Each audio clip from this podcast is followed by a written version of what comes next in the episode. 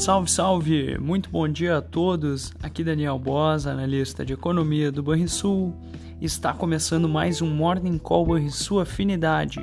Hoje é dia 5 de maio e no exterior, a sexta-feira começa a espera do relatório de empregos, o payroll americano. Antes disso, a maioria das bolsas mostra sinais positivos em meio a balanços corporativos e indicadores mistos.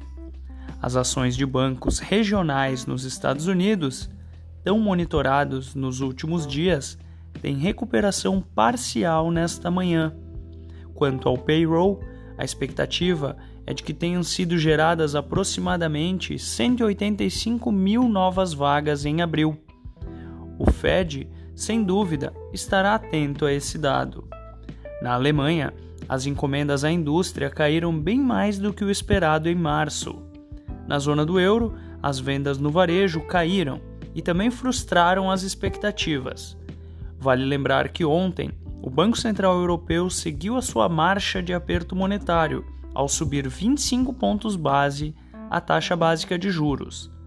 Segundo a presidente do banco, Christine Lagarde, os dados econômicos continuaram apoiando as perspectivas de inflação observadas na reunião anterior e as projeções dão conta de que a inflação permanecerá elevada por mais tempo. A China, por sua vez, registrou queda no ritmo da expansão do PMI de serviços na passagem de março para abril.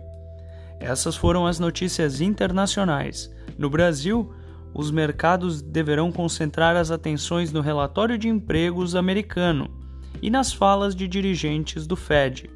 O Ibovespa também será guiado pela temporada de balanços corporativos.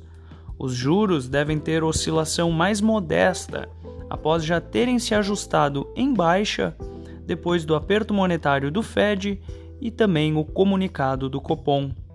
Ontem, o PMI composto do Brasil subiu de 50,7 pontos em março para 51,8 pontos em abril.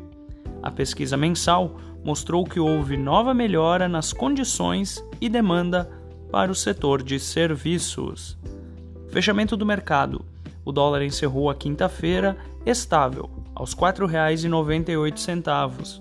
O Ibovespa avançou 0,3% aos 102.174 pontos.